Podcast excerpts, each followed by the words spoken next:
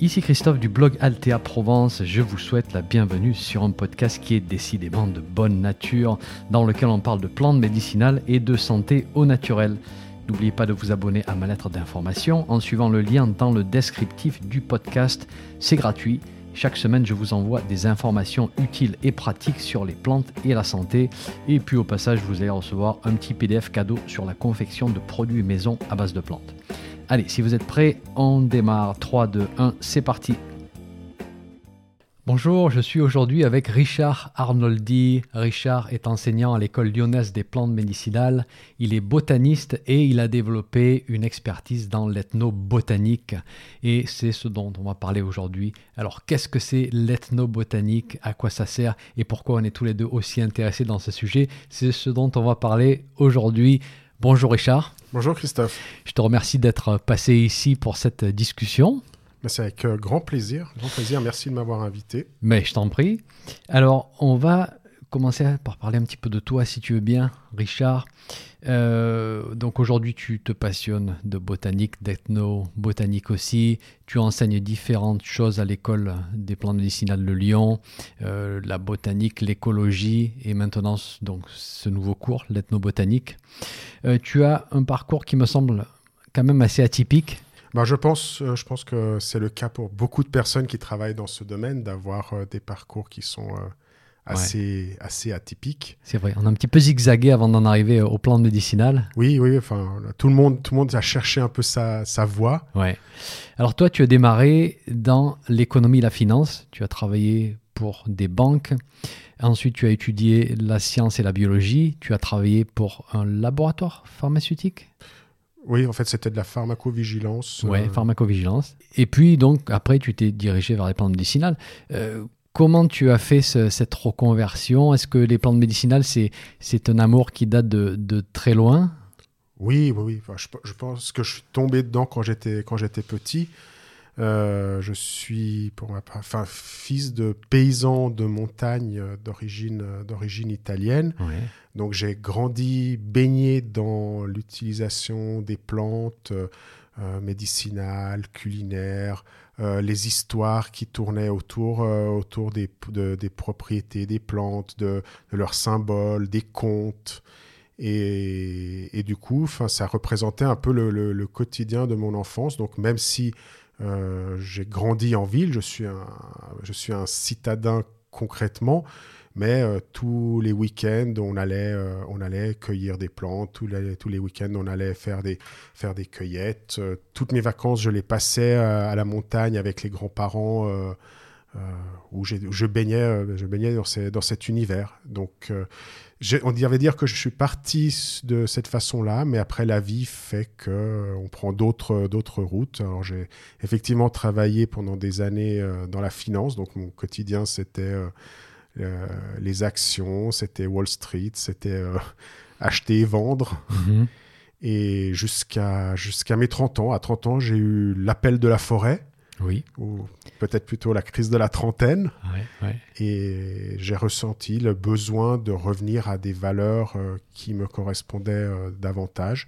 Alors je me suis, j'ai recommencé des études, j'ai commencé à me former euh, d'abord en m'inscrivant en faculté de, biologie, ensuite en m'orientant davantage vers la botanique, l'ethnobotanique. C'est à ce moment-là que j'ai commencé à développer euh, une idée euh, autour de l'ethnobotanique, donc où j'ai fait notamment une classification de, des enquêtes ethnobotaniques alpines.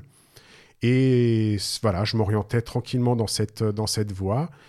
Mais je, te le donne en, mille. Hein. On m'a fait gentiment comprendre que l'ethnobotanique, ça n'intéressait personne, que ce n'était pas une science. Qui a dit ça? Qui c'est qui, qui t'a découragé? Euh, bah les... bah disons que c'était une période où l'intérêt pour les plantes médicinales n'était pas aussi, euh, aussi important qu'aujourd'hui et on voyait plus l'aspect lié à la botanique plutôt que l'aspect un peu remède de grand-mère qui était rattaché euh, à l'utilisation des, plantes. Et du coup, euh, bah, du coup, j'ai changé mon fusil d'épaule et j'ai continué euh, la recherche. Alors cette fois en faculté de médecine, donc en travaillant sur le cytosquelette, donc rien à voir avec rien à voir avec les plantes. et, ensuite en pharmacovigilance. Mais au fond de moi, il y avait toujours cette envie de pouvoir revenir, revenir aux plantes à un certain moment. Et, et c'est en fait en travers de l'école lyonnaise de plantes médicinales que je suis revenu aux plantes par ce, par ce biais, donc à travers de à travers l'herboristerie et puis ensuite l'enseignement de la botanique et progressivement euh, la mise en place euh, d'un module d'ethnobotanique. c'est vraiment, je trouve ça génial. Tu as connu ça dans ton enfance, tu t'es séparé de ce sujet qui te tenait à cœur, mais que tu réalisais probablement pas à l'époque. Pour y revenir un petit peu plus tard, ça me rappelle un peu mon, histoire, mais pour revenir à la tienne, il me semble que c'est une enfance assez géniale que tu as eue. Est-ce que tu as des souvenirs de sorties avec la famille, peut-être à ramasser certaines plantes culinaires ou pour faire des préparations? Oui, alors c'était euh, c'était le c'était c'était chaque week-end, c'était typiquement euh, euh, c'est la chose dont je me rappelle le plus souvent, ce sont les les, les salades les salades de printemps où c'était ça commençait par par les, les pissenlits pour l'ail des ours, les, les silènes, les kénopodes. En fait, à chaque chaque sortie était prétexte pour ramener quelque chose. Chaque fois, c'était lié euh, lié à, un usage euh, souvent, très souvent, euh, le plus souvent probablement alimentaire, plus que, plus que médicinal. Et veux savoir, tes, tes parents, tes grands-parents, ils l'avaient obtenu de leurs parents et leurs grands-parents? Oui, Comme... oui de, de, de, bouche, de bouche à oreille, de façon tout à fait normale et naturelle, comme si, ben, effectivement, ben, tout, le monde, tout le monde finalement était au courant de ces, de ces usages le quotidien de, nos sociétés jusqu'à il n'y a pas si longtemps. D'une époque, on va peut-être en reparler du pourquoi on a, cassé ce lien à un moment de notre histoire. Euh, donc on va parler d'ethnobotanique aujourd'hui. J'aimerais qu'on définisse quelques termes d'une manière simple. Ethnologie, botanique, ethnobotanique. Comment est-ce que tu nous définirais ces termes? Ça, effectivement, c'est, c'est, euh, on a toujours la volonté de tout classer, tout définir, tout bien mettre dans des tiroirs. Donc, c'est pas toujours, euh, pas toujours facile euh, et il y a beaucoup de possibilités, beaucoup, de, beaucoup de, de, de, suggestions. Pour ma part, je suis pour faire des, des, définitions les plus simples possibles et les plus larges possibles. Donc, une, l'ethnologie, c'est une science humaine mm-hmm. qui étudie, collecte et cherche à, euh, à comprendre les, les savoirs euh, culturels et des groupes humains. Donc, qui tourne effectivement autour, autour de, des savoirs humains. D'accord. La botanique, c'est l'étude de la science qui étudie les végétaux. Et l'ethnobotanique, ben, c'est finalement, c'est mettre les deux ensemble donc, euh, c'est l'étude des relations entre les hommes et les plantes. Donc, ça peut être euh, très vaste. Donc, euh, quand, quand on offre un bouquet de fleurs, c'est de l'ethnobotanique. Parce que finalement, ben, autour d'un bouquet de fleurs, ça a une signification, ça a un message, je pense que c'est un rituel, c'est une habitude. Euh, si on offre un bouquet de, un bouquet de roses rouges, ça n'a pas la même signification qu'un bouquet de chrysanthèmes. Et ça, c'est lié euh, à des habitudes et des fêtes culturelles et non pas à une propriété de la plante en elle-même. Voilà, une propriété qui est devenue presque la caractéristique qui décrit la plante médicinale aujourd'hui, c'est-à-dire que le millepertuis est devenu de l'hypericine et de l'hyperforine, alors que d'un point de vue ethnobotanique, on redécouvre le millepertuis comme il était inscrit dans nos coutumes, nos habitudes. Euh, donc c'était une des plantes de la Saint-Jean. À la Saint-Jean, il y avait, il y avait des, coutumes. C'est à ce moment-là qu'on ramassait le millepertuis, euh, qu'on le transformait peut-être. Tout ça a été intégré dans toute une culture. Euh, tout à fait. tout à fait. Aujourd'hui, on retient, on retient la, souvent la plante comme un support de, de principe actif. Euh, mais il faut penser qu'effectivement, avant, ça s'inscrivait euh, dans le quotidien des gens, souvent relié à des fêtes, euh, à des fêtes religieuses, à des périodes de l'année, à des périodes liées à, la, à, la moisson ou plutôt au, au semis. Et par exemple, les plantes de la Saint-Jean, bah, ça représentait bah, les plantes qui étaient ramassées à la période de la Saint-Jean, qui était la période dans laquelle on, fêtait le jour le plus long, la fête du soleil, et euh, traditionnellement, selon les différentes coutumes, on avait l'habitude d'aller ramasser des plantes de la Saint-Jean la nuit précédente qu'on mettait à macérer euh, dans l'eau pendant la nuit pour ensuite le matin soit boire cette eau, soit se laver le visage ou se laver les parties douloureuses, ce qui permettait de soigner, guérir et, et se purifier. Donc, euh, on a dénombré euh, de nombreuses plantes de la Saint-Jean. Hein, euh, dans les enquêtes ethnobotaniques, il y en a probablement une centaine de plantes mhm. qui ressortent comme plantes de la Saint-Jean. Finalement, c'est toutes les plantes qu'on pouvait trouver autour de chez soi à cette période. Ouais.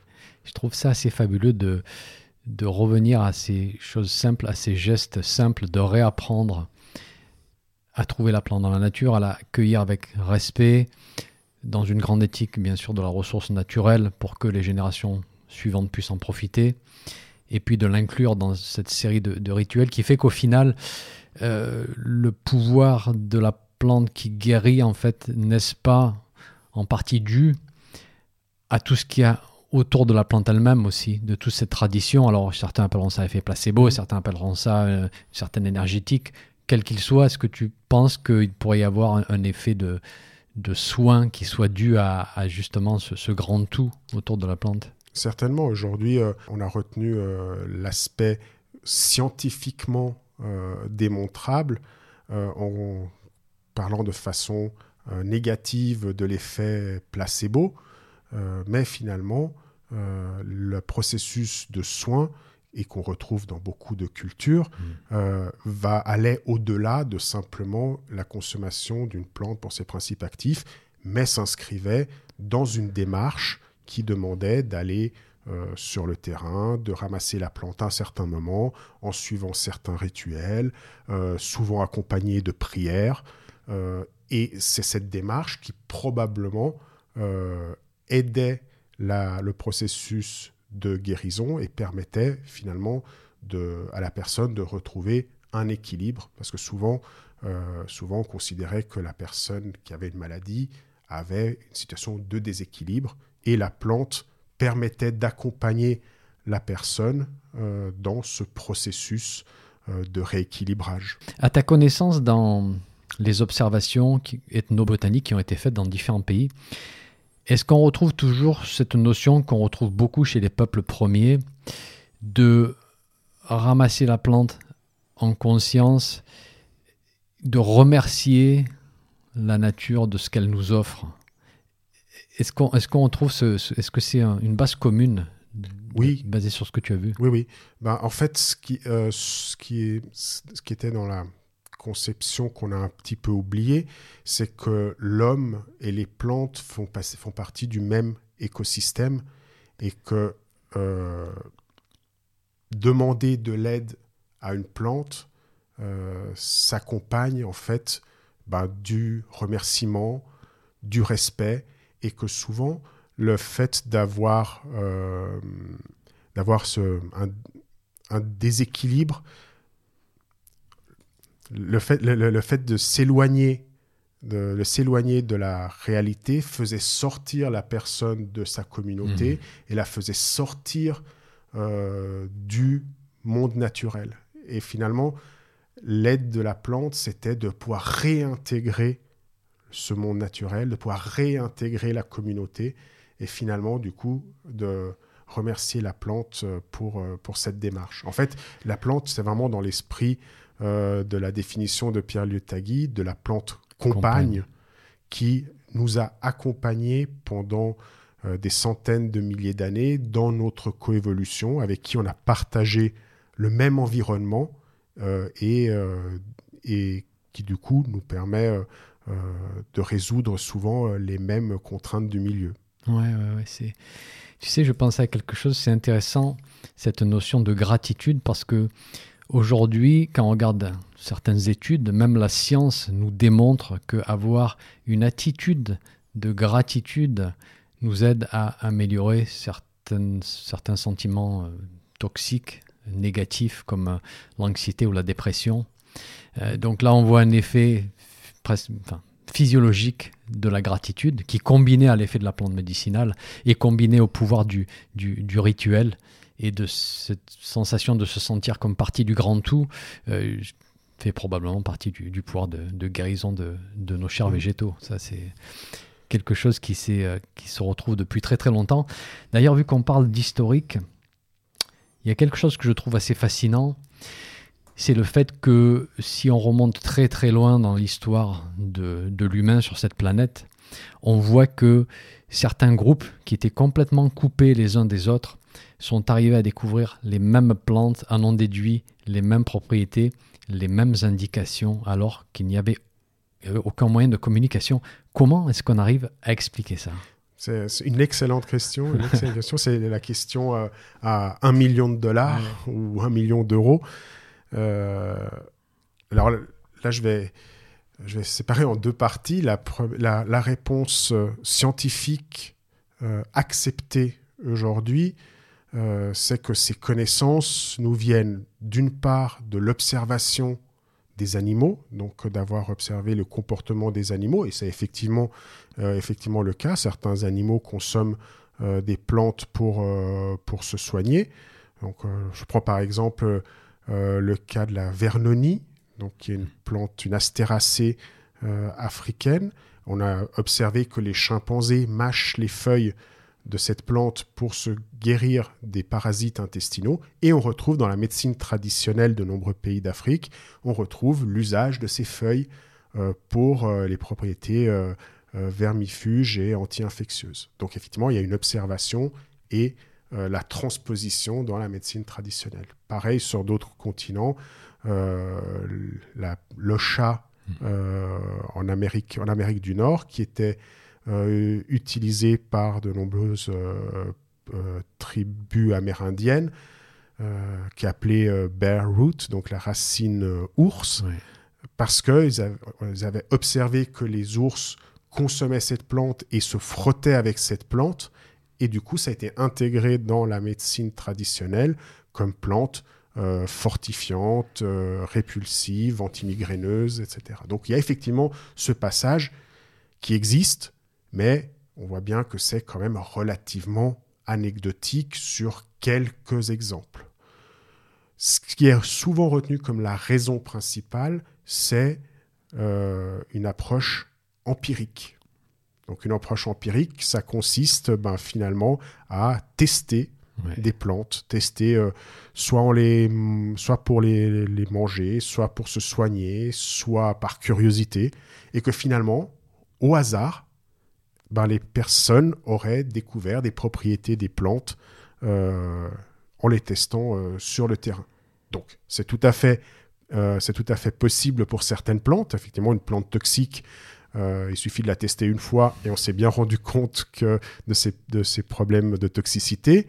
Une plante euh, laxative drastique, je pense qu'on ne euh, risque pas de l'oublier de sitôt après l'avoir utilisée, mais on voit bien que c'est limité à certaines pathologies bien précises.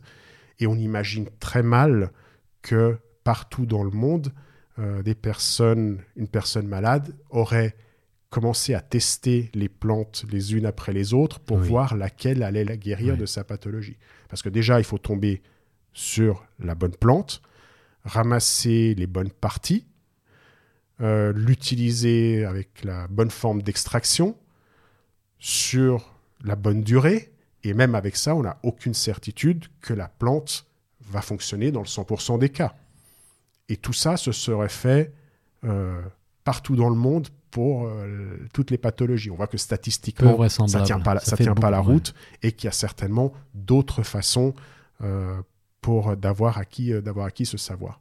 Alors là, évidemment, il n'y a aucune preuve tangible, scientifique et physique de ça, mais il est très probable que à une certaine époque, l'être humain vivait, beaucoup, vivait davantage en contact avec la nature, davantage à proximité et certainement avait une sensibilité différente, une capacité différente de communiquer et que c'est probablement à travers ces formes de communication différentes que euh, il a pu accéder à des informations sur euh, des propriétés de la plante. Des propriétés qui ne sont pas forcément liées à strictement à un principe actif, qui peuvent être liées euh, à euh, son potentiel énergétique. Bien sûr, donc basé sur une grande sensibilité qu'on aurait perdue aujourd'hui, hein, de ce lien avec le, le, végétal et cette, cette intuition de savoir des données qui nous permettent après d'expérimenter avec tous les risques que ça peut comporter, comme tu nous as expliqué.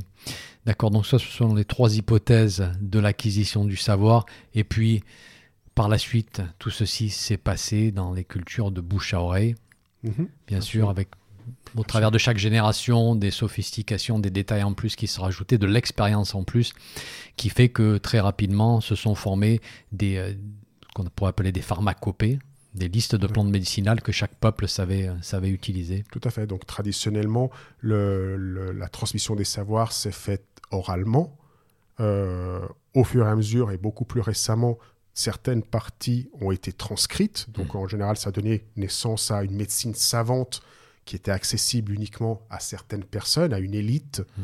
euh, qui pouvait euh, fabriquer des remèdes basés sur cette médecine savante et une médecine populaire qui, elle, était à la portée de tout le monde et qui était en général transmise de génération en génération, soit au sein de, la famille, soit au sein de la communauté, euh, mais toujours euh, liée euh, à des rituels, toujours lié à un savoir-faire, toujours lié à des connaissances, toujours lié à des périodes de récolte, etc que l'ethnobotanique, justement, se veut de capturer. C'est l'objectif de l'ethnobotanique. L'objectif de l'ethnobotanique, c'est vraiment de capturer les relations entre les hommes et les plantes. D'accord. Donc vraiment, euh, que ce qu'il s'agisse de relations euh, d'utilisation pure et dure, voire de connaissances liées à l'histoire, à la géographie, à, la culture, à la religion, qui expliquent euh, ces, différentes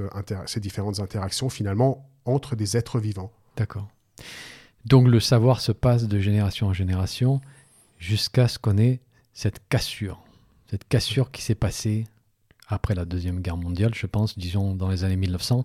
Parle-nous un petit peu de cette cassure. Qu'est-ce qui est arrivé tout à coup? Alors, ce qui s'est passé, euh, ce qui s'est passé en, général, c'est qu'on a eu dans les pays euh, industrialisés euh, on a eu une phase euh, d'exode rural, on a eu une phase d'industrialisation euh, qui a fait, qui a fait fuir les gens des campagnes pour rejoindre les villes et qui, qui s'est accompagné de pertes de perte, de perte des savoirs. Il faut dire qu'en fait, pendant cette phase, ces savoirs ont souvent été dénigrés comme justement des savoirs naïfs, archaïques, euh, qui s'opposait à des savoirs modernes, récents, basés sur la science et qui étaient euh, validés euh, justement par des autorités, par des autorités scientifiques. Et donc souvent on retrouve ça dans les, dans, dans les enquêtes où les personnes, souvent d'un certain âge, ont honte de, de leur savoir, n'osent pas les exprimer, de peur d'être ridicules, parce qu'on les a stigmatisés pendant des années euh, comme des savoirs liés à des périodes où on n'avait pas de science, où on n'avait pas de médecine, pas de pharmacie, on était pauvre, mhm. et du coup, finalement, on avait des remèdes qui ne marchaient pas. Voilà un peu la, la stigmatisation. Et justement, on en parlera tout à l'heure, l'utilité d'avoir un projet d'ethnobotanique pour aller pour retourner, rétablir en contact vers ces personnes qui n'osent pas en parler, justement pour les remettre en confiance et, récupérer ces informations précieuses, en fait. Mais j'ai quelques questions pour toi dans, dans, quelques minutes. Si on remonte dans l'histoire de l'ethnobotanique, j'ai l'impression qu'il y a eu une période de l'histoire, on va dire des années 1600, 1700, ou à première vue on pourrait appeler ça de l'ethnobotanique, mais c'est plutôt du, un grand pillage des ressources euh, des colonies, avec euh, une attitude de tourner en dérision les, euh, les peuples entre guillemets primitifs. C'est à quel moment qu'on a commencé à faire de la vraie ethnobotanie? Alors c'est vrai que, on a de tout temps, on a observé l'utilisation, l'utilisation des plantes par, par les peuples. Mais pendant très longtemps, ça en est resté à une utilisation purement utilitaire, purement matérialiste et commerciale. Et on a eu une véritable explosion, un véritable euh, changement euh, avec les grands voyages, les grandes découvertes qui ont permis en fait d'aller à la rencontre d'autres peuples et finalement de se rendre compte que le monde était beaucoup plus vaste que ce que la plupart des gens imaginaient, qui ne s'arrêtait pas au bout de son jardin ou au coin de son village, mais qu'il y avait dans le monde entier euh, d'autres peuples, d'autres plantes, d'autres façons de se soigner, d'autres façons de voir le monde. Et ça, effectivement, ça a été euh, le point de départ de nombreuses campagnes, de nombreuses euh, recherches, mais qui, étaient toujours, qui avaient toujours une vocation commerciale, qui était, dont l'objectif était de retrouver des plantes alimentaires euh, qui pouvaient nous servir. On connaît toutes les plantes qui ont été ramenées, toutes les plantes alimentaires qui ont été ramenées du Nouveau Monde. Euh, des pommes de terre aux tomates, oui, ça. Euh, mais aussi des plantes médicinales. Hein. On connaît l'histoire de la quinine qui, est, euh, qui a été ramenée, ramenée d'Amazonie comme remède contre le paludisme, une plante qui était utilisée les, traditionnellement par, les, par des peuples en Amazonie pour des fièvres, non pas pour le paludisme aura, que nous leur avons amené.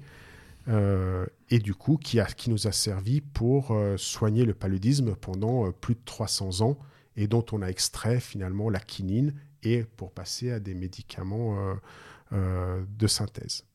Donc ça, ça a été l'image pendant plusieurs siècles et il a fallu attendre la fin du 19e siècle pour arriver à de l'ethnobotanique. Alors la première euh, notion d'ethnobotanique, euh, c'est euh, Rochebrune qui, a fait des études sur des, sur, des, sur, des, sur les plantes retrouvées dans des tombes en Amérique du Sud et qui a utilisé le terme de ethnographie au lieu d'utiliser le terme d'archéologie. Alors ça paraît un détail comme ça, mais ça finalement, en parlant d'ethnographie, bah, ça inclut la dimension humaine et que dans ces recherches, il fallait considérer mmh. la relation euh, avec les hommes.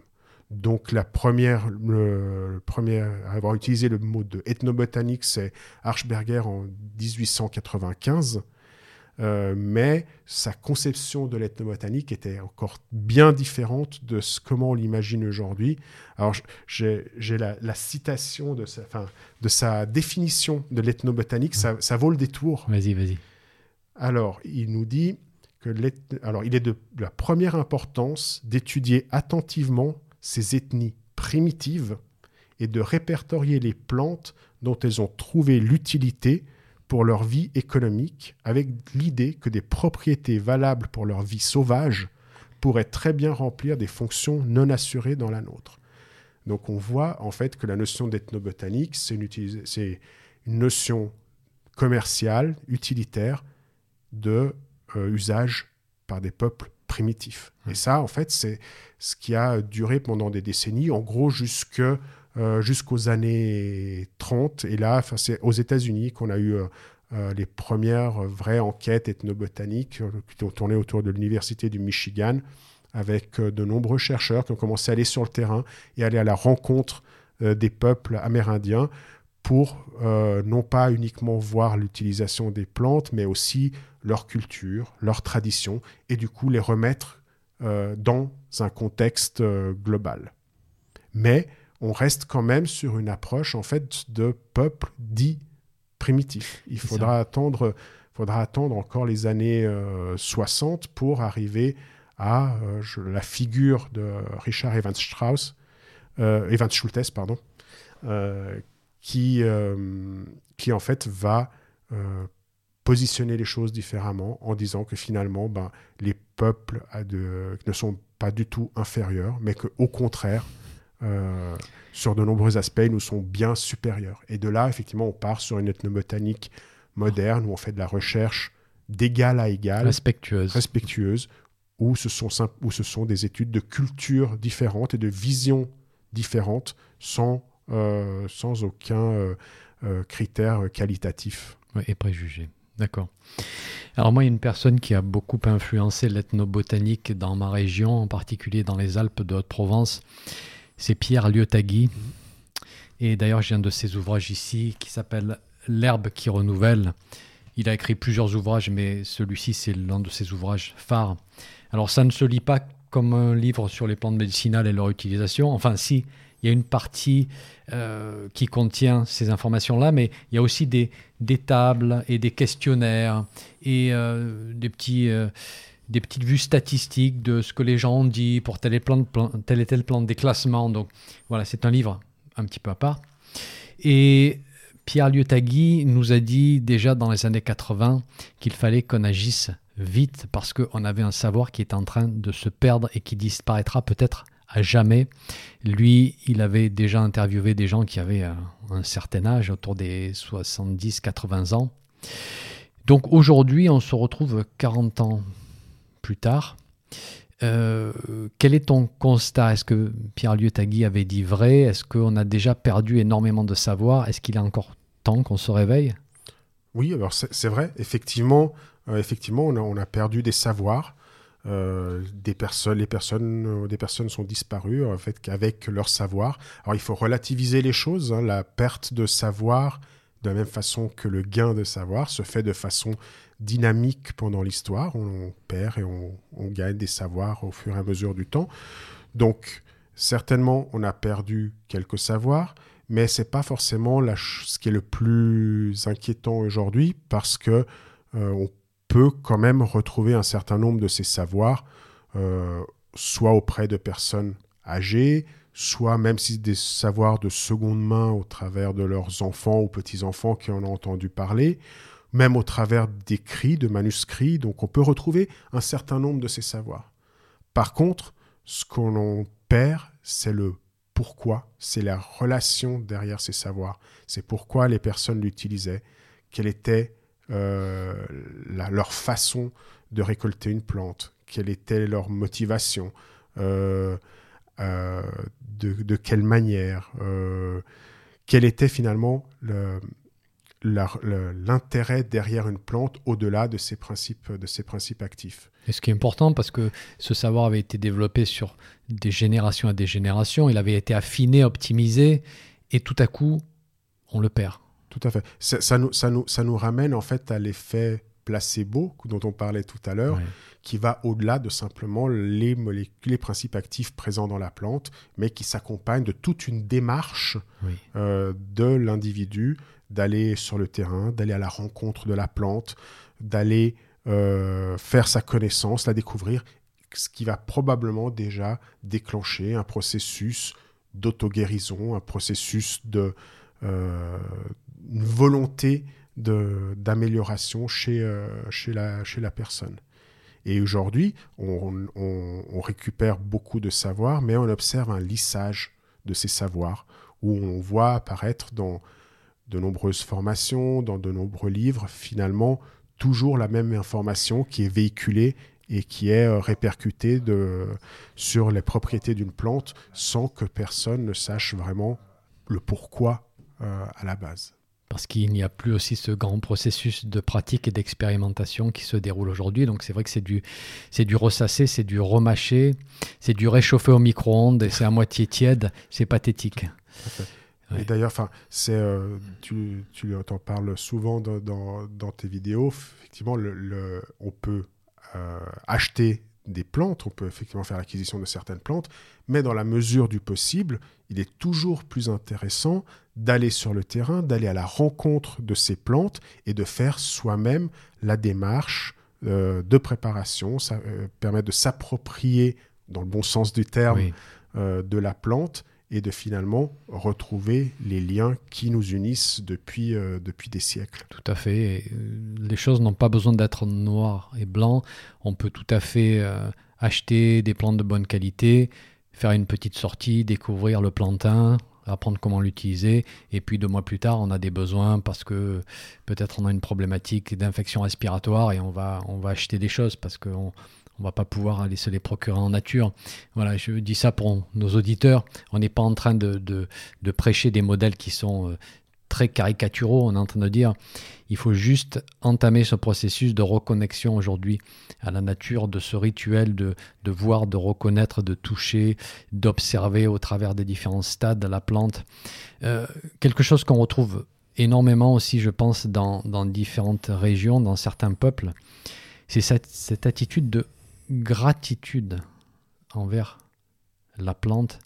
Est-ce que basé sur tes recherches, toi, tu vois que c'est un composant commun dans tous ces, dans tous ces peuples, dans, l'histoire de la plante? Tout à fait. On, a, on, on voit en fait dans, dans, la plupart, dans la plupart des traditions qu'il ne s'agissait pas de piller, euh, de piller la plante, il ne s'agissait pas de, de se procurer la plante, il s'agissait finalement de demander de l'aide à la plante pour euh, rétablir un déséquilibre, pour pouvoir être réintégré dans une communauté, pour être réintégré euh, dans un écosystème, dans un, dans, un, dans, un, dans le monde du vivant, finalement, dont nous faisons partie. Et ça s'accompagnait effectivement euh, de gratitude, de remerciements, de prières, d'offrandes, systématiquement.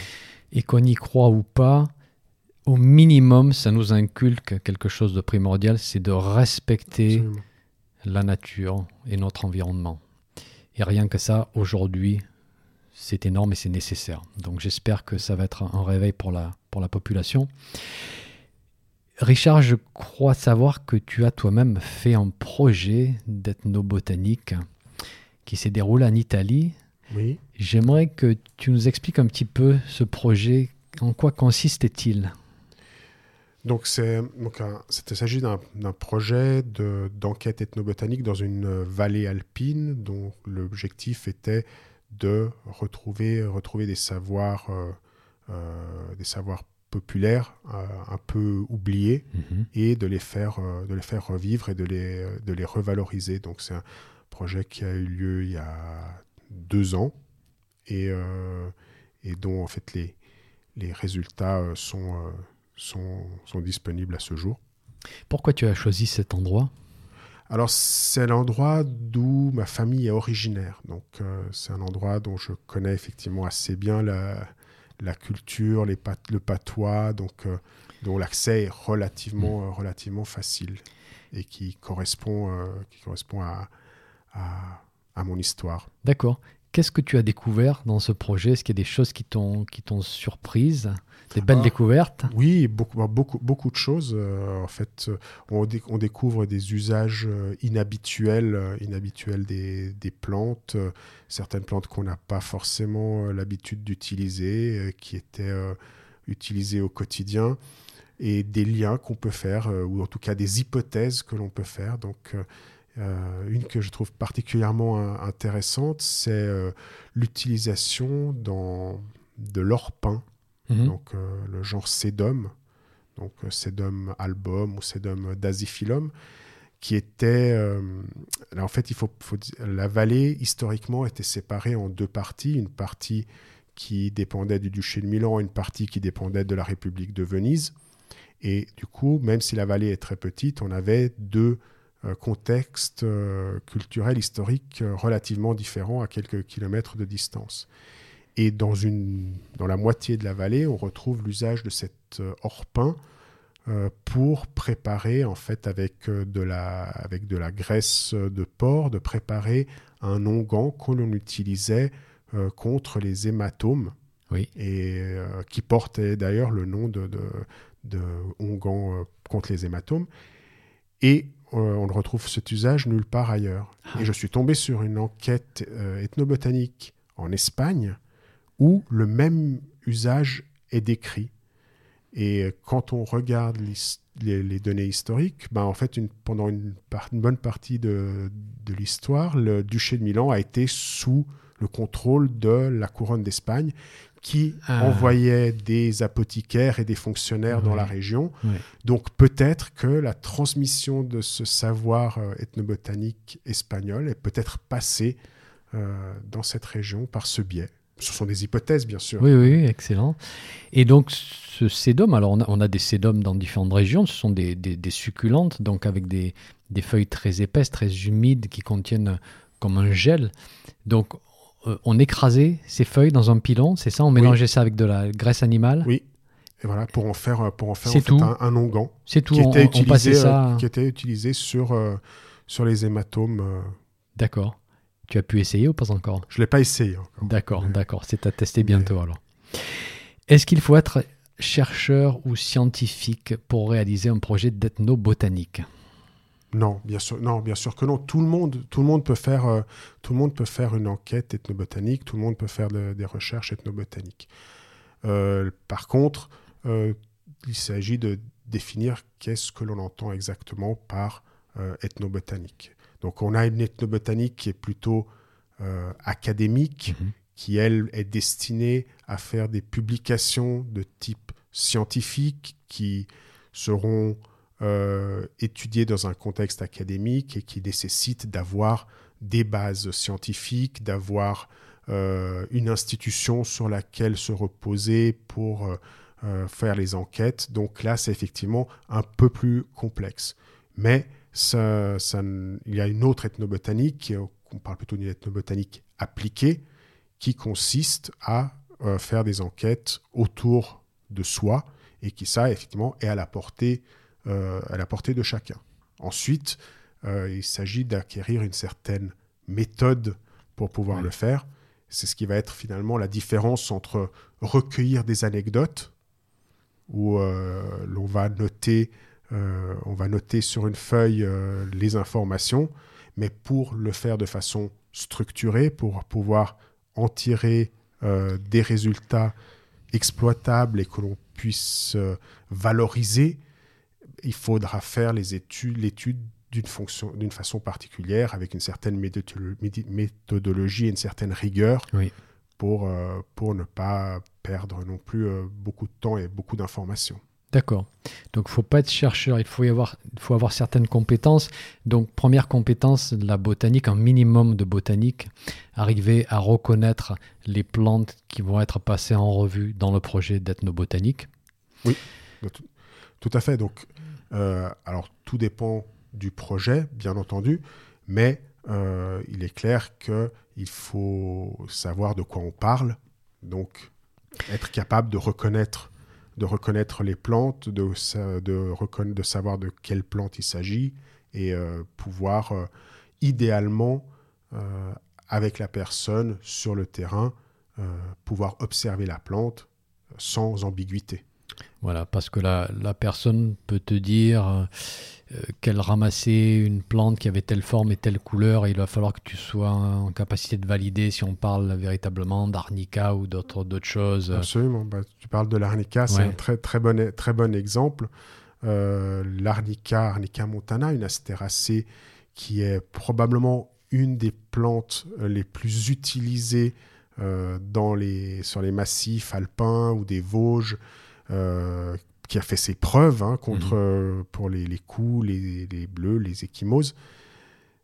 Et on la retrouve dans toutes, quasiment toutes les enquêtes ethnobotaniques euh, comme une plante majeure ramassée euh, par les populations. Sauf que quand on regarde où pousse l'arnica, l'arnica pousse sur des terrains siliceux ou très pauvres en calcaire, ce qui veut dire que dans la moitié des Alpes, il n'y a pas d'arnica. Alors, que ramassent les personnes Eh ben, Quand on va voir de plus près, bah, du coup, il va s'agir euh, euh, de doronique, il va s'agir d'antilide, il va s'agir de senson. Donc, il ne s'agira pas du tout d'arnica, mais On l'appelle les personnes l'appellent arnica et c'est ça qui est considéré comme de l'arnica. Et ce qui est intéressant et, et curieux, et ça nous ramène à notre effet euh, placebo, ou en tout cas l'effet qui va bien au-delà des, des, des principes actifs, c'est que les résultats pour- sont tout aussi bons avec ces plantes, alors qu'elles ne contiennent absolument pas les mêmes principes actifs Absolument. que l'arnica. Et chez nous, d'ailleurs, Pierre Liotagui l'a bien documenté, euh, ce qu'on appelle arnica, c'est une inule. Mm. Et euh, moi, il y a quelque chose qui me frustre énormément, c'est le fait que lorsque tu as quelqu'un avec toi dans un groupe, dans une sortie botanique, lorsque tu as quelqu'un avec toi qui, qui connaît bien les plantes d'une manière un petit peu livresque, on va dire, aux scientifiques, certaines personnes vont dire Ah oui, mais non, ça c'est une inule, et donc ça ne peut pas fonctionner comme l'arnica. C'est faux, ce n'est pas l'arnica. Alors que la personne n'a absolument aucune idée de l'efficacité de cette plante, mais elle a tout de suite bondi sur le fait qu'il y avait eu une erreur de commise, et donc ça ne peut pas fonctionner. Alors que les peuples ont utilisé chez moi l'inul pendant des générations et des générations, et je leur fais confiance pour avoir établi la bonne utilisation, parce qu'il ne faut pas prendre nos ancêtres pour des imbéciles, ils n'avaient pas de temps à perdre, comme nous aujourd'hui on perd dans des, dans des discussions sans fin.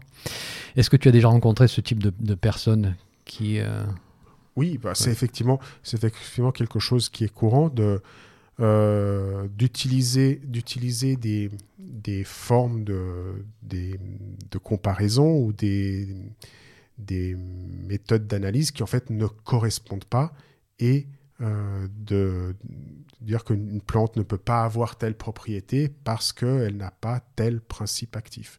Et ça nous ramène finalement euh, à, à à ne voir chez une plante qu'un support de principe actif et que finalement ses propriétés ne s'expliquent que par sa chimie, alors que euh, on a probablement d'autres façons, euh, d'autres façons d'analyser les choses et que comme tu dis, ben, si les personnes l'ont utilisé pendant très longtemps avec de bons résultats, euh, bah, il y a peut-être quelque chose qui nous échappe. Laissons parler l'expérience, sachant plus que d'un point de vue chimique, on connaît encore très peu de choses sur les plantes, on connaît uniquement ce qu'on a analysé, sachant qu'il y a une longue liste de constituants qu'on n'a même pas encore trouvés et découverts, ce qui laisse la place quand même à pas mal de, pas mal de surprises dans le futur.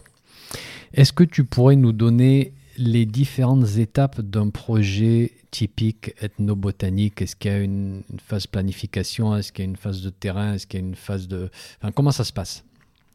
Alors ça dépend, ça dépend évidemment du projet. Enfin, les projets peuvent être très différents, donc euh, on peut avoir euh, des étapes euh, différentes. Mais dans les grandes lignes, pour un projet typique, on va avoir quatre grandes étapes. La première étape, ça sera une étape de planification en amont qui est probablement l'étape la plus importante euh, à laquelle on ne pense pas suffisamment. On est pressé de passer mhm. à la phase d'enquête et de récolte de données euh, en oubliant la phase en amont, qui est d'essayer de connaître et de comprendre le plus possible euh, la langue, la région, la culture, la bibliographie, savoir ce qui a déjà été fait, euh, de trouver des points de contact, les personnes qui vont pouvoir servir de ressources pour pouvoir lancer euh, l'enquête euh, à proprement parler. La deuxième étape, ça va être évidemment donc la partie enquête, donc ça va être d'aller sur le terrain à la rencontre des personnes. Donc là, il va s'agir, il s'agira d'avoir le maximum d'échanges, de pouvoir discuter à 360 degrés avec, euh, avec ces personnes, donc d'essayer de récolter le maximum d'informations en sachant que ce n'est pas si facile que ça et que souvent les personnes ont tendance à ne pas vouloir s'ouvrir tout de suite parce que ben, on leur a euh, pendant des années euh, dit que leur savoir était ridicule, qu'ils n'avaient pas de connaissances, qu'ils n'avaient pas fait d'études. D'ailleurs, souvent c'est un peu la première réaction euh, quand, on, quand on pose des questions à des personnes d'un certain âge, c'est de dire, mais moi, je ne connais rien. Hmm. Toi, tu as fait des études, hmm. toi, tu sais. Donc voilà la position dans laquelle ces personnes se trouvent. Donc il va falloir prendre du temps pour euh, les mettre en confiance, pour discuter, peut-être passer des heures à parler d'autres choses. Et après, ben, tout à coup, euh, entre deux, une pépite lâchée comme ça par hasard euh, sur un usage. Mais c'est clair qu'il ne faut pas penser aller sur le terrain avec un questionnaire à demander, à demander oui ou non euh, aux personnes. Il faut lier des liens, il faut des capacités humaines, l'art d'interviewer des gens aussi, euh, qui n'est pas donné à tout le monde non plus, d'écouter beaucoup. Mais comment est-ce que je trouve ces gens-là? C'est ça la question que je me pose. Quoi. Alors effectivement, c'est pas, ce, ce n'est pas, ce n'est pas forcément facile. C'est pour ça qu'en général, le plus aisé, c'est de faire une enquête ethnobotanique dans un endroit que l'on connaît déjà, soit parce que ben, c'est là où on habite, ou parce que c'est notre lieu de villégiature, mhm. ou parce que euh, on connaît par très bien la culture, ça va nous donner en fait la possibilité de rentrer plus facilement en contact avec certaines personnes, notamment ben, des personnes euh, souvent d'un certain âge ou qui ont ou que l'on reconnaît, qui sont reconnues comme détentrices mhm. d'un savoir et qui vont nous permettre déjà de servir de super informateurs en apportant beaucoup d'informations, mais qui vont aussi nous permettre d'ouvrir des portes pour rencontrer d'autres personnes par la suite. Après, il y a aussi d'autres possibilités. Ça peut aussi être d'aller à la rencontre d'associations euh, locales, d'aller euh, voir euh, s'il y a un parc régional. beaucoup de possibilités, beaucoup de possibilités existent. toujours avec humilité, toujours en fait avec l'intention d'aller à la rencontre des personnes, de chercher un échange, de chercher à les connaître. Hmm. Donc, au fur et à mesure, tu documentes ce savoir, ce que les gens te disent. Donc, ça, c'est la phase collecte d'informations. Mhm. Donc, voilà. Donc, ça, c'est la phase collecte. Ensuite, on a la phase de compilation et analyse de, tous, de, de ces résultats. Donc, c'est une phase qui n'est pas si longue. C'est probablement si le travail en amont a été bien fait, donc la partie euh, euh, méthodologique a été faite correctement en pensant euh, en pensant à la suite, en général, ça peut aller assez vite. D'où l'importance de faire les choses de façon structurée pour éviter d'avoir des centaines de pages de notes euh, qui demanderont un travail de compilation euh, énorme. Pas besoin de faire des tableaux de statistiques, de comptage. Enfin, je vois que Liotagui a fait un travail assez sérieux, bien mhm. sûr, mais pas besoin d'aller jusqu'à ce niveau-là non plus. Ça dépend du type d'enquête que l'on veut faire. Si effectivement on parlait avant d'une enquête de type plus scientifique, là, effectivement, on va plus miser sur la partie quantitative pour permettre de faire des statistiques euh, autour, euh, autour de ces chiffres. D'accord. Mais ça dépend effectivement du type de publication ou du mhm. type de retour que l'on veut faire. Parce que la quatrième euh, phase, c'est la partie de restitution. Donc, de, rendre, de restituer ces savoirs, de les valoriser et de faire un retour aux populations, l'objectif étant euh, que ces savoirs ethnobotaniques ne soient pas perdus, qu'ils ne finissent pas euh, au fond d'un tiroir euh, d'une bibliothèque, mais qu'ils soient disponibles à un maximum de personnes et une prémisse aux personnes qui ont bien voulu partager ce savoir et donc aussi revenir vers elles avec des projets qui peuvent être tout à fait variés en fonction des intérêts ou des sensibilités de chacun. Ça peut être de, euh, de produire un, livret, ça peut être de faire une exposition, ça peut être euh, organiser des sorties, euh, des sorties ethnobotaniques, un jardin. Toi, par exemple, dans, le projet que tu as réalisé en Italie, comment est-ce que, est que tu as déjà des idées de comment tu vas restituer ce, ce savoir? Oui, alors du coup, il y aura une publication qui va être faite euh, sur demande de, la commune pour justement euh, remettre, enfin faire connaître ces savoirs oubliés et d'organiser des sorties ethnobotaniques pour les touristes qui viendraient visiter la commune et également pour bah, finalement pour les personnes un peu plus jeunes qui ne connaissent pas elles-mêmes les usages de leur région. Et j'aimerais lancer un message positif ici, c'est que j'entends beaucoup aujourd'hui l'envie des personnes jeunes ou moins jeunes de recommencer à passer un savoir aux générations futures. Et là encore, on revient à la période d'après-guerre où, il y a eu un arrêt brutal de la passation de, ce savoir.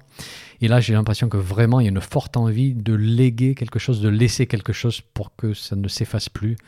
Donc je pense que j'ai bon espoir que ça ne soit plus perdu à partir de maintenant. Oui, tout à fait. C'est un fait. On, observe, ces dernières années euh, une envie de, transmettre, une envie de retrouver, une envie de, euh, de récupérer ces savoirs. Hmm. Ce qui est important, c'est de les récupérer dans leur, euh, dans leur globalité et non pas uniquement l'aspect à la mode. Oui. Mais que finalement, c'est des savoirs qui s'inscrivent dans une histoire complexe, dans une histoire qui fait intervenir euh, différents, différents aspects.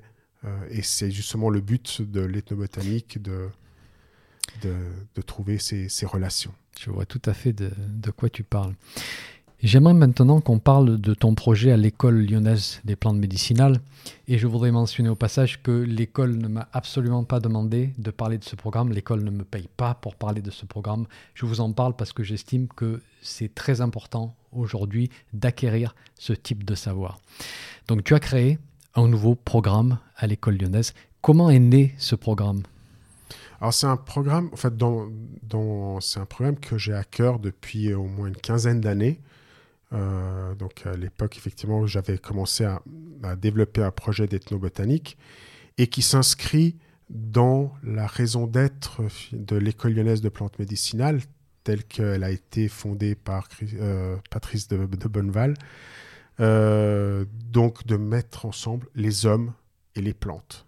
Donc, contrairement à certaines formations qui visent uniquement à une utilisation euh, pratique des plantes, l'idée c'est effectivement euh, de mettre ensemble les deux. Et du coup, l'ethnobotanique s'inscrit euh, s'inscrit vraiment dans ce, dans ce mouvement de, de développer les relations entre les êtres vivants, tous, quels qu'ils soient.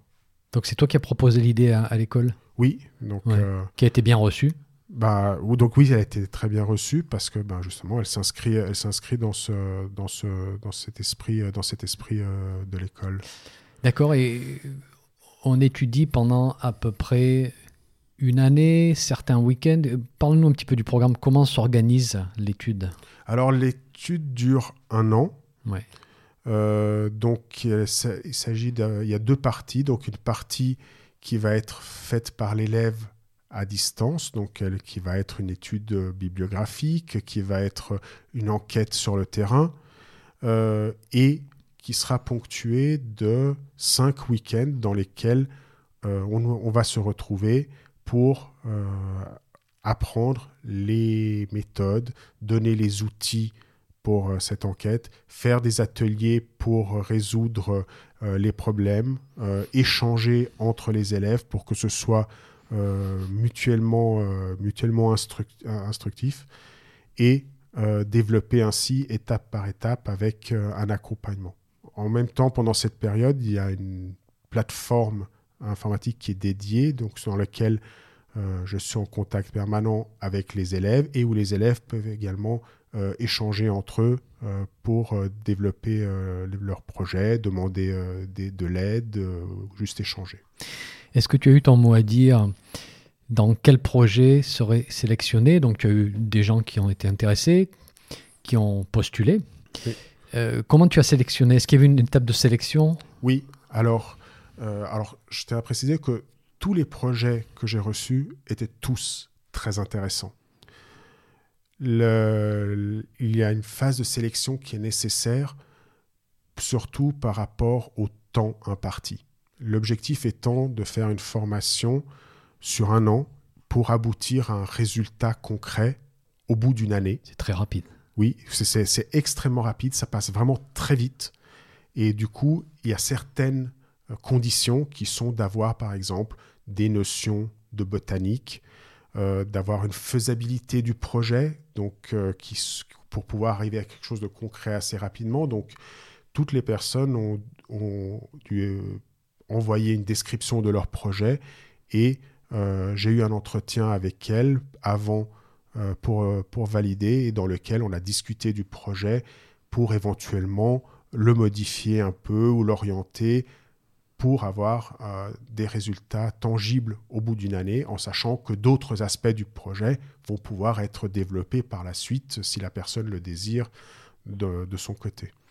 Et je sais que je t'ai torturé euh, avant cette interview pour que tu partages avec nous des exemples de projets sur lesquels vous travaillez en ce moment, mais tu as été très ferme. Il est un petit peu prématuré de parler de détails, mais on a hâte vraiment de voir ce qui va, ressortir de, ces différents projets qui, seront exposés. Euh, on pourra les consulter, j'espère. Oui, tout à, fait. Donc, il y a en ce moment... Euh, 12 projets, 12 projets en cours. Il y a déjà de très bons, bons résultats. Donc, l'objectif, donc, ils seront tous visibles à la fin. Donc, ils vont pouvoir évidemment être consultés à l'école. Ils seront visibles localement selon le type de production dans les lieux d'enquête et euh, ils seront présentés au cours de la première journée d'ethnobotanique qui aura lieu en septembre 2021. À quel endroit cette journée aura lieu Donc à, à, Lyon, oui. dans les locaux du lycée horticole à Dardilly. D'accord. Est-ce que tu sais si cette journée sera ouverte au grand public? Alors, euh, l'objectif étant que ce soit disponible, euh, ouvert au maximum de personnes. Ensuite, c'est d'un point de vue organisationnel la façon dont ça va pouvoir euh, être mis en place, mais je te donnerai des informations. D'accord, euh, dès que tu les as, dans quelques temps. Je les posterai euh, dans la transcription de, de, cette interview dès que, dès que tu me les donnes. Si je fais un projet, si je démarre un projet d'ethno-botanique, outre mon envie de, de, découvrir, de partager, de faire circuler un savoir qui se perd, est-ce qu'il y a d'autres intérêts pour moi, peut-être pour ma carrière, pour mon futur, de faire un, tel projet d'ethnobotanique? L'intérêt principal étant évidemment euh, la volonté de valoriser, euh, de valoriser des, savoirs et de, de, pas, de ne pas les perdre. D'un point de vue personnel, euh, c'est clair que ça peut tout à fait s'inscrire dans un objectif professionnel à long terme dans lequel on voudrait développer un réseau local, on voudrait euh, davantage s'intégrer dans, dans, la vie, euh, dans la vie locale, organiser des sorties, des sorties de nos botaniques, un jardin, faire partie d'une association. donc, le, nombre, la, quantité de, de possibilités est presque, est presque infinie. D'où la, la, volonté d'avoir un premier résultat concret assez rapidement, quitte à développer d'autres volets par la suite. Oui, d'accord. Donc pour donner un exemple, imaginons que j'aille m'installer dans une certaine région euh, que je ne connais pas et j'ai l'intention de, d'organiser des ateliers peut-être ou des sorties nature, de partager ce savoir. Une des premières étapes pourrait être d'organiser un projet d'ethnobotanique pour vraiment euh, recenser tout ce savoir-là qui me ferait une bonne base de connaissances pour après bâtir une activité. Exactement, c'est un très, très, bon, très bon exemple. Donc, ça, une façon de s'intégrer à une culture euh, locale, d'apprendre euh, la culture de l'endroit euh, où l'on s'installe et finalement de, valoriser, de le valoriser après peut-être par, par des sorties et pour mmh. permettre justement à ces savoirs de, de perdurer. D'accord. J'ai une dernière question pour conclure, est-ce qu'on ne pourrait pas tous devenir à notre façon des ethnobotanistes amateurs euh, qui pourraient faire l'effort justement de regarder tout autour de nous, voir quelle poche de savoir il reste sur les plantes médicinales et commencer de, récupérer ce savoir, de le capturer et d'en faire un jour quelque chose? Est-ce que c'est pas ouvert est-ce que c'est pas à la portée de tous? Oui, alors tout, tout à fait. Enfin, moi, je, je, vous encourage euh, dans, dans, cette démarche de curiosité, déjà euh, d'aller voir autour de chez vous si euh, vous avez dans une librairie locale, aller chercher des publications sur des savoirs traditionnels de votre région, et après d'aller à la rencontre des personnes autour de chez vous avec respect, humilité et curiosité, et euh, récolter euh, ces savoirs. La difficulté va être le passage de l'anecdote à l'enquête ethnobotanique, où si cette enquête n'est pas faite avec une certaine méthodologie, eh ben, au bout d'un moment, on va se retrouver avec euh, de nombreuses pages d'anecdotes, des petites histoires, des petites histoires dont on, on, aura de la peine à, à, pouvoir les valoriser et en faire quelque chose de structuré. D'accord, merci. En tout cas, on a assez attendu et je, pense que c'est vraiment le moment de, passer à l'action.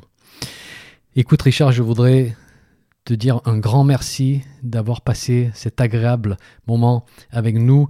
Euh, on a hâte de voir tous les projets qui vont sortir de ce premier groupe. J'espère que tu nous tiendras informés. Dès que j'ai des informations, je le posterai dans le descriptif de, de ce podcast. Un grand merci à toi.